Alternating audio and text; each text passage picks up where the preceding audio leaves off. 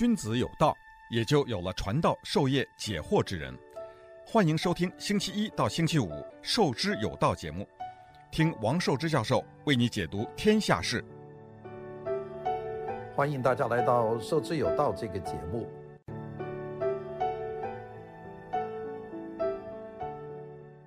今天呢，看到这个二十二号的《纽约时报》有一条消息，我都都是有点吃惊的。这个《纽约时报》登了一条消息说，我们加利福尼亚湾区的有一个城市叫 Antioch，安提奥克吧，我不知道怎么读 Antioch。Antioch 市的这个市长呢，是呃对这个排华这种种族歧视呢表示致歉。呃，我听起来呢，一看那个题目，觉得有些，哎，这个 Antioch 没有多少人，那怎么会他突然间对这个排华，他会变成致歉呢？并且呢，根据《纽约时报》来说那，这是美国历史上的第一个对排华的这个事情自行致歉的一个美国的一个地方政府。那赶赶快就把这篇文章找来看看了，那个大家可以上去看看的，五月二十二号的《纽约时报》有这条消息，你上他的网站上应该也有。这个就是这个上个礼拜，Antioch 的市议会就通过一项决议啊，它就是就美国历史早期的这个华裔的移民遭受到的这个歧视呢，正式的道歉。那么，这个当时的排华是在十九世纪下半叶，就是大淘金的时候，Antioch 呢当时非常的排斥这个华人，并且呢，华人晚上不许上街的，那个 curfew。啊，这个宵禁只针对华人，就是华人，你如果上街，警察就抓你，呃，非常极端的。所以当时大家把这个 Antioch 叫做 Sunset 啊，把它叫做落日镇，因为到落日呢就不许上街。但这个落日呢不是对所有的族裔，是只对华裔。那么啊、呃，我看见这个《纽约时报》报道的就是这个曾是一个黑人的市长啊，非裔的市长叫 Lama Sop，他呢在五月二十号就说。他说：“这是我们做的是正确的事情啊，我们必须要纠正过去的错误啊，然后呢，要纠正当下正在发生的这个现实啊。那么这一天呢，美国总统拜登呢也签署了打击在这个新冠状疫情的这个条件下反对所有仇恨亚裔的这个犯罪的法案。这个两件事情都是在五月二十号发生的，所以这个事情对我们的华裔来说呢，还是个。”一件事啊，我们觉得还是要记取的，因为很多人可能这个事情过去了就过去了，因为我们在过去的这几个月里面，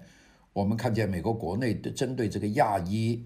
呃，这个仇恨的言论和暴力的行径呢是越来越多。现在有很多人都觉得不安全了，就是你作为一个亚裔面孔，你在街上走，你都会突然间。担心遭到这个不明身份的这些其他族裔的人打你啊，或者是骂你啊。我们一看到很多电视，一些老人家、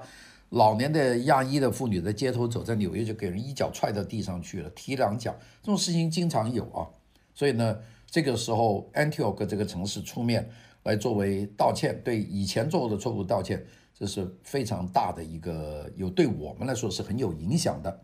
纽约时报也提到这个。那个呃，Antioch 不仅仅是整个 Bay Area，就是湾区，或者是整个我们加利福尼亚州，它是其实到五月二十号以前，这个做了这个五月二十号做出这个道歉的时候，它是全美国第一个就华裔历史上遭受歧视正式道歉的市政部门，这一点是非常重要的。Antioch 现在有多大呢？大家看看地图就可以找到这个 Antioch 这个城市，就在这个旧金山。东部大概七十二公里啊，大概四十五迈吧。那呃，靠东这内陆了啊。他呢，那个华人为什么多呢？是一八四八年发现金矿以来啊，有大量的这个华裔的劳工涌入这个 Antioch 去挖矿啊、修铁路啊、做堤坝呀。后来呢，由于竞争越来越激烈，的华人勤劳啊，肯做啊。那么当地的这些本地人呢，就敌不过他，所以呢，产生了越来越强烈的排华情绪，加上语言也不通，因为我们很多华人早期来打工的话，也不要跟你这个沟通，那就是，所以呢，他们这种强烈的排华情绪就产生了。那么，一八八二年，美国两党呢签署了个排华法案，这个有名的排华法案，就是呃，监禁和驱逐这两种方式，禁止华人劳工呢。移民到美国，那华人如果来了美国，把你抓起来关起来；如果你要坐船到美国，那是不能登陆美国，马上赶回去，根本不要。那么，所以呢，还有当时这个一八八二年的两党的排华法案通过的时候，很多当时已经在美国的华工，特别在我们加利福尼亚州，他们就失去了合法身份。我们看整个的美国的法律上面，唯一出现的一个专门歧视某一个特特定族群的这个群体，就是华人。加州政府呢也通过法案，呃，当时一八八三年前后吧，禁止政府部门和企业雇佣华人啊，并且呢不允许华人和白人通婚，这个非常强硬的规定。好了，我们再看看这个 Antioch，Antioch 呢，根据他们的城市的介绍，到一八七零年，大概有六万三千名华华工来到美国。其中有百分之七十七啊，大概有大概四万多人吧，就在加利福尼亚。那么这些人呢，从一这个这个七十年代，他一直呢就是开始被当作替罪羊，呃，说我们没有工作啦，我们的这个劳工的待遇不好了，就是华人造成的。所以呢，这个时间呢，就是对这个华人进行驱逐。Antioch 呢是走在很前面的，Antioch 是禁止华人在晚上晚上。在行走，所以我们前面说它叫 Sunset City 嘛，就是这个 Sunset 不是它原名啊，就是因为它不许别人 Sunset 以后上街。那么这个华人为了上班又不能走，怎么办呢？华人呢就挖了一条地道，这个地道现在还在 Antioch，啊，现在还保留那条地道，想起来就是很心酸，就是我们的这些祖辈来的这些华人呢，为了上班呢，要从地下爬着去上班啊。那么一八七六年，有一群白人暴徒呢。就是呃，突然间跑到这个 Antioch，找到这个里面的这个几万个这个华人，就跟他说：“你们几个钟钟头之内，你要打包到旧金山，赶快滚回去，没有例外。”然后这些华人呢，就求他们不要，他们呢就放火，就烧了 Antioch 的唐人街。根据这个旧金山纪事报啊，这个 San Francisco Crown 呃呃。这个《纪事报》的报道呢，在过去的一百年里面，Antioch 基本上没有华人居住。那么淘金热已经过去几十年了，加利福尼亚到现在为止还是有洋溢的一种排华的情绪啊，比方说华裔劳工抢走了白人的工作了，华裔没有办法融入美国的社会了，华裔正对美国构成了一场入侵啊，等等。这个《洛杉矶先驱报》就说，排华程序是正确的、爱国的、不折不扣的代表美国。这个过了很久，那么这个一直到了二十世纪初也还在鼓动这样的一些言论。所以呢，我们说上个礼拜安提奥克的市议会就通过这个决议，他说要承认早期华裔移民的遗产，而仇外情绪呢，这个。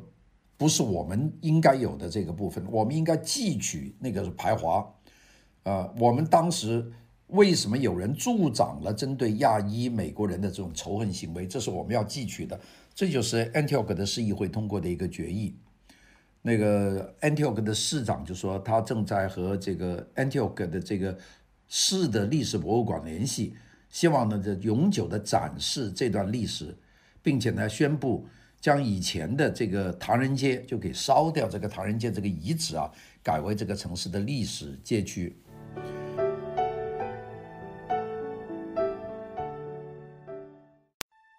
君子有道，也就有了传道授业解惑之人。欢迎收听《授之有道》节目，听王寿之教授为你解读天下事。我们再看过去的这段时间呢，事实上。这个加利福尼亚的呃各个立法部门呢，都通过了一些法令啊，比方说，二零零九年六月份，加州的众议院就通过了一个正式决议，那么要对历史上通过的针对华人的歧视性的法律的道歉，这是加州的众议院。二零一二年的六月份，美国的国会呢通过决议，为这个曾经针对华人歧视的法律呢道歉，但是没有赔偿。因为已经过了这么久了，也没办法赔偿。那个我们知道，就是在这个二零二一年的五月二十号，Joe Biden 在白宫签署了一份打击新冠状疫情下反对亚裔仇恨犯罪的这个法案，就是为了遏制在新冠状疫情期间出现的针对亚裔的仇恨犯罪和暴力的激增的情况。那么，通过我们加利福尼亚州立大学这个圣巴尔迪诺这个校区他们的一个调查，二零二一年的第一季度，美国十六个最大的城市对亚裔的仇恨犯罪案增加了百分之一百六十四啊，这个真不是假，加了一倍半啊。另外呢，有一个中心说。这个专门针对亚裔受到人歧视的中心的报道说，从去年一共收到了六千六百起的直接的投诉，那么越来越多的亚裔美国人呢是遭到这个暴力的事件和遭到骚扰的事件。那这种事情，呃，我自己也遇到过一两次，就在街上走，突然间有两个白人青年在旁边吼我，啊，就这样走。猛一吼就跑过了，那那我不知道他们叫什么，但是那个很快，骑个单车，但我觉得呢也是一种有针对性的。为什么我一个人在那里走，你没有去吼别的人，你围着我吼呢？并且我对他没有任何的这个这个这个交结，呃，很凶啊，两个白人，呃，讲的话我我其实没根本没听懂，但他们已经过去了。那幸好呢没有暴力，所以呢我们觉得这个法案的通过呢是有意义的。今天呢，我们和大家讲的跟与这个种族有关的事情呢，我是准备了，呃，另外一件事情和大家讲，也是跟这个这个这个议案的，就是种族理论。这个种族理论呢，这个是讲到这个美国的公共教育里面的这个种族理论。那刚才我们讲就是对华人华裔有过歧视，那现在道歉，那这是一个。那并且呢，国家和这个州政府。都通过了决议，对以前的排华提出了这个遗憾，但是那都是过去的事情。那么现在这个情况怎么样呢？啊，我我们就这个讲到另外一个，我们大家知不知道我们的美国的这个公立教育里面呢，特别是我们加州的公立教育里面呢，它要针对这个公立教育进行一个课程的改革。我们美国就要知道这个小学一年级到高中六年级，我们加的要叫 K 十二嘛。这个 K 十二有些我们有些学校叫 K K 八，这个这样的就是讲的六年再加两年，呃 K 九啊等等这个叫法。K 十二是一个完整的一套，就从小学一年级一直到这个高中毕业，那这就，就我们美国把这初中叫做 Junior，到高中叫做 Senior 啊，这样就加起来是六年。然后呢，小学 elementary school 学六年，这加起来就是十二年啊，这个叫 K twelve，K 十二。那么我们最近呢，就是有一个调查，这个调查呢，就是问问这个州里面的这些被调查的人，大家对这个目前的公立教育情况怎么样？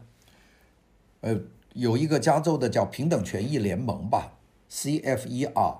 他呢在二月份做了一个调查，这个调查呢我看了很久了。就没有机会给大家讲，今天呢就把它翻出来给大家讲一讲，就是讲这个调查结果，就发觉呢，这个有百分之八十八的人，就是他这个调查的问卷呢，对现在这个 K 十二的公立教育这个现状不满。那么大家说不满，那当然，呃，我们说这个课不应该，那个课不对，这个课也应该提高等等吧。那么，但是呢，这个不满的集中点在什么地方呢？哎，这个集中点呢就在一门课，叫做民族研究示范课。这个作为高中毕业生的必修课，那大家知道，这个美国的学校里面有必修课，有选修课，有有 elective 啊，有 required。required 是必修的。那么必修课，那是我们肯定说，这个美国的体育啊、数理化呀、英语啊这些是必修的。他们必修课有有若干种啊。选修课，美国的学校都很多，那各个学校也不一样。那么现在这个我们加州的学校提出一个叫做必修课，这个必修课呢，觉得这个问题呢是是是很大的。这个课呢叫做民族研究示范课程，英文叫做 ethnic，呃，ethnic studies model curriculum 啊，ethnic 就是讲这个种族，studies 是研究，model 是模范，curriculum 是课程嘛。所以这个简简称叫 ESMC，叫 Ethnic Studies Model Curriculum。这个课是干嘛的呢？这个课就是要教大家去学这个反对种族的种族歧视的。这个当然原意很好了，不过呢，我看了一下这个课，这个 ESMC 这个核心点呢，这其实是有问题的。为什么有问题呢？有百分之八十八的人对这门课不满呢，就是大家不喜欢，不想自己的孩子被洗脑。就是你如果上这门课就是洗脑，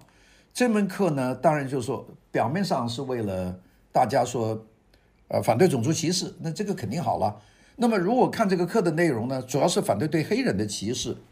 那么这个呢，我们就打一个疑问。那除了黑人，美国还有其他的 minority 啊，其他的种族啊？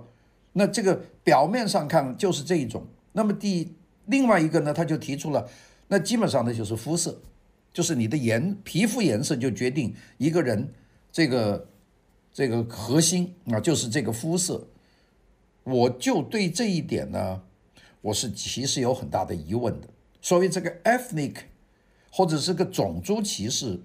你们对华裔的歧视，这就是种族歧视啊。那华裔人他没有放在这个 ESMC 里面，没有放在这个所谓的民族研究示范课程这个研究里面。那但是为什么呢？啊，大家说你这个说法呢太笼统，能不能讲讲给我们听？ESMC 是个什么呢？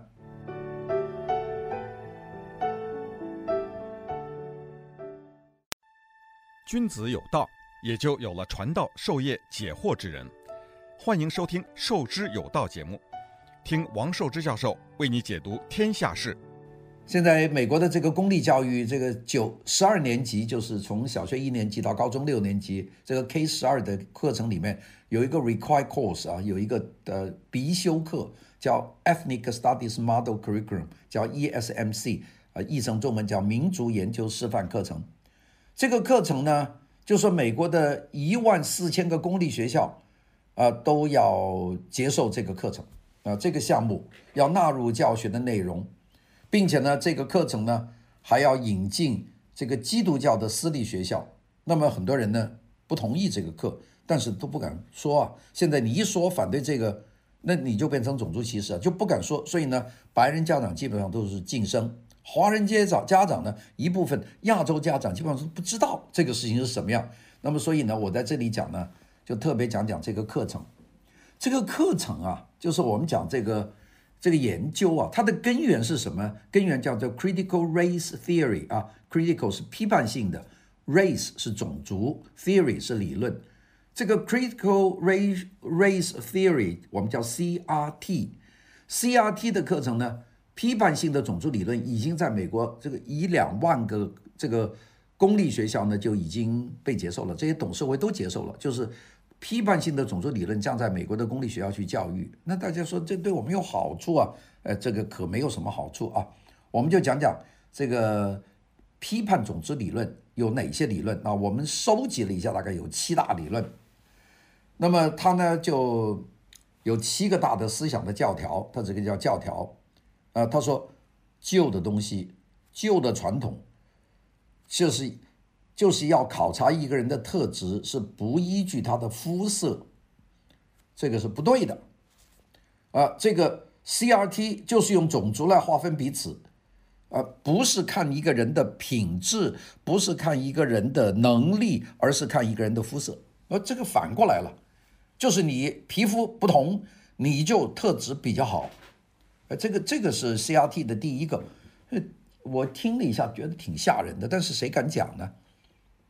我们讲穿一点，就是说，如果你是皮肤黑的，那你就本身特质就是好。那反过来，那如果你是白的或者黄的，你的特质就差一点。这个当然他没有这么讲，他只是说传统要求你考察一个人特质，而不依据肤色，而 CRT 是用种族来划分彼此，只看肤色而不是看品格。那这是他的第一点。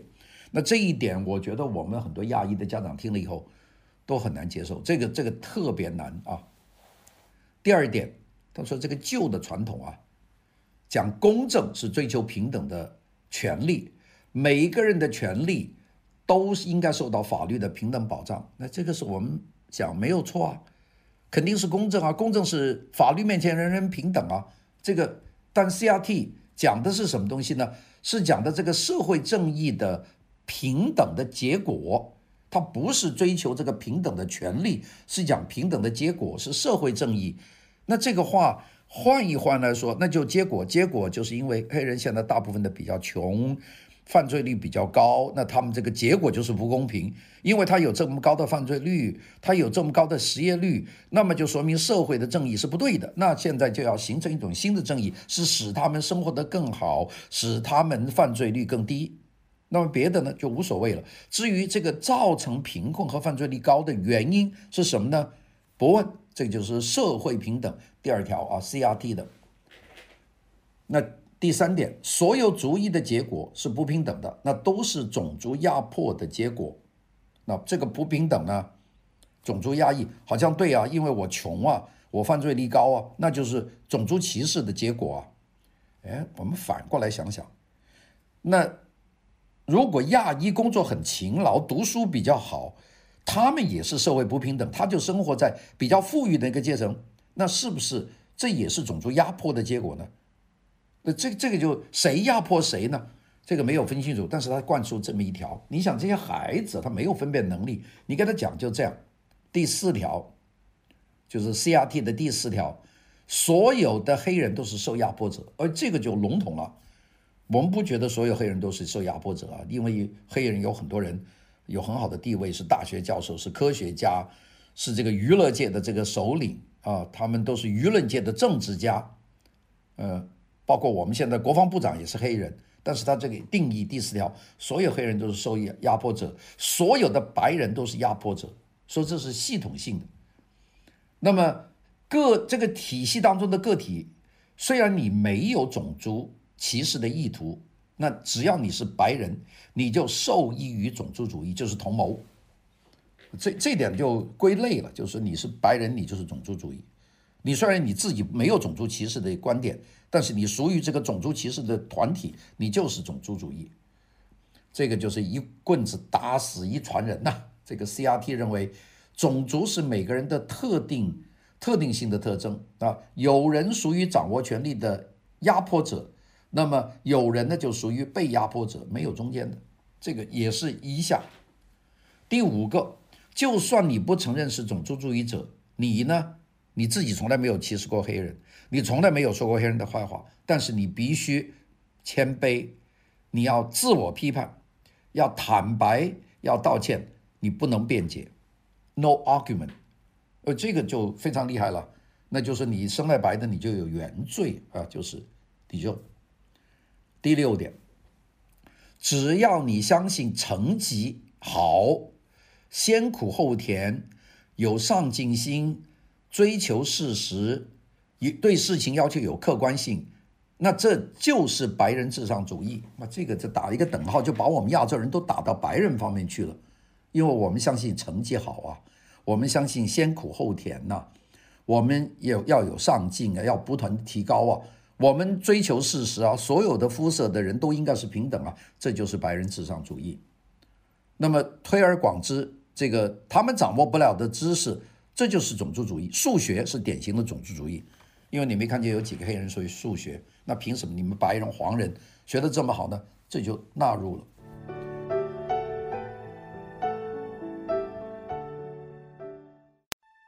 君子有道，也就有了传道授业解惑之人。欢迎收听《授之有道》节目，听王寿之教授为你解读天下事。还有一点，就是要对一切的意义。要抵制，那比方说有一个人啊讲了一句话，这个话呢是违反我上面讲的这些东西，那么这个呢就马上要抵制啊，工作机会不能给你，大学不能给你录取，你做业务的你不能有业务，你的网络存在全部被取消，这个叫 cancel culture，是一种取消文化。那我们记得有一个。呃，拒绝给黑人学生特权的这个加州大学的教授，这个 Gordon Klein 记得吧？就是二零二零年年底吧，好像这个事情，那就是因为他说我黑人没有特权，大家考试成绩是一样的，那你书读都不好，不能因为你皮肤的原因，我就给你更高的分。这个 Gordon Gordon Klein 就被停职了。这个很这就是 cancel culture 啊。我们知道这个有几个案例啊，这是特别的。二零二一年的元月份，加州有一个公立小学，这个让八岁的小孩在课堂上按照给自己排名啊，就是说这咱们要公平，所以呢，每个孩子八岁啊，你们就是这个给自己排名啊，你说算我我算什么？第一个是白人啊，这个是你你排多少？同性恋啊，如果你是反对同性恋，你排多少？基督徒这些特征，那么用这个分来划分所谓的压迫者和受压迫者。那么如果你的分高，你又是个基督徒，你又是个同，你又是一个反同性恋，又是个白人，那你就是压迫者啊。那这个，如果你是个黑人，如果你是一个支持同性恋的，你是一个呃什么，那你就是受压迫者。这个课啊，这个在公立小学八岁，二零二一年的一月份呢，这个后来呢，这个事情呢，搞得家长反对啊，这一回来听的孩子什么怎么这么上课啊？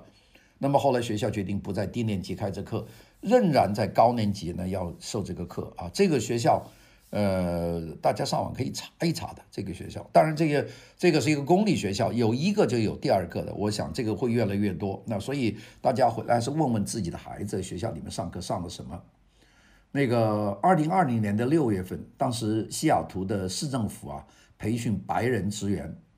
那么就要白人职员这些受培训的人解释，为什么你们认为白人雇员永远是种族主义者啊？那个，并且呢，要他们承认白人至上这个系统当中的一个同谋就是你，这些也这这些受培训的人觉得非常难接受啊，就是我没有一点反对种族的意思啊，没有反对黑人的意思啊，你现在开会说为什么我就属于这个种族歧视的集团等等，这是原罪啊，这个非常厉害啊，那个。二零一七年的八月份，当时 Nevada 有一个学校就要求学生表明自己属于某一个种族的成员。你知道美国人很多人不愿意说我是犹太人呐、我是 Chinese 啊，我这是 Koreans 啊，或者他们不太愿意说。因为美国孩子，他们已经，但是呢，在 Nevada 就出现了就有学校啊，基本上就要求你们就是承认你是属于哪个种族的。你说这个 CRT 这么一个规定，这个批判性的。批判性的种族文化，这个整个做法，我想呢，它不是消除这个种族歧视，它是形成种族对立的一个做法。我现在真是看不到这个这个发展的前途啊！如果这么搞下去的话，这个种族之间的对立啊会越来越强。这个种族之间是一种共存，你有立法不许种族歧视，这是对的。但是呢，除此以外呢，我们想办法要弥合不同肤色的人之间的这个界限，让他们融合。你现在用这些强制的方式，你把一部分人作为受压迫者，一部分人叫做压迫者。然后虽然你自己没有歧视过其他的种族，但是你生于这个压迫者的群体，你就是个压迫者。这种做法，你事实上是会造成这个社会的分裂，严重的分裂，现在已经有了。并且在这个分裂里面，你存在的就是白黑两种。那没有想到，我们还有百分之十的这样的亚裔呢，或者太平洋裔呢。这部分人在美国人数很多啊，我们华裔啊、日裔啊、韩裔啊、菲律宾啊、印度啊，这些人在美国的人数不少，并且在很多这个中等的社区里面，他们占的人数是特别多啊。像我们在这个加利福尼亚，我在纽约里面。那这个这个比例很多，那这部分人你把它放在哪边呢？我们是属于压迫者，是受压迫者呢？这个我们讲都讲不清楚，因为它这个里面它分的就是两种，这个非常极端的，所谓文化种族主义呢，就是挺极端的，也就是把人分成几等啊，那个挑拨大家去互相斗争，我觉得这个非常的不妥当啊，我们华裔。和大部分的亚裔都基本上呢没有办法进去。我们读书好，上大学的比例高，那么出来以后社会收入也高，并且价值观呢，一般来说我们华裔比较保守，很多都是基督徒，呃，但是你是属于有色人种，那么如果我们是属于那那按原则来说，我们是皮肤不一样颜色。我们呢不在这个压迫阶层里面，那我们应该是属于受压迫阶层嘛，跟黑人在一起嘛。但是呢，没有，从来没有把亚裔放放在里面。所以呢，我们说今天要讲的，我们做这个种族这个教育的课程，这个课程呢，它并不是推动种族的公平教育，是一种美国式的新型的政治思想的灌输。我们的亚裔很难接受。你说我们要接受的这种这种极端的思想，那我们自己的地位到哪里去呢？这种这这个我们只能叫做种族的偏好偏爱，就偏一个种族。那但是他的牺牲呢，就是牺牲我们孩子为代价，牺牲我们的学术的水平的代价，牺牲基本的社会的公平性为代价，这就是种族批判性的理论。这个种族批判性理论呢，我觉得我们的听众朋友一多半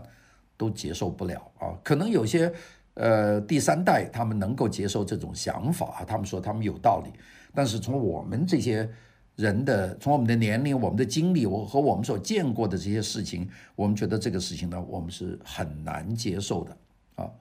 今天和大家讲到这一点，其实这一点是很难受的一点。今天讲到两个这个关于这个排华呀、种族歧视啊等等这些种族偏爱的这些问题，但是我觉得呢，还是要找个时间和大家讲一讲啊。呃，我们大部分节目还是讲这种文化的东西。那么这个让我们呢，大家随时记记记住，我们这个在美国呢，还有很多这个种族的问题，它是悬而未决的。好的，谢谢大家，拜拜。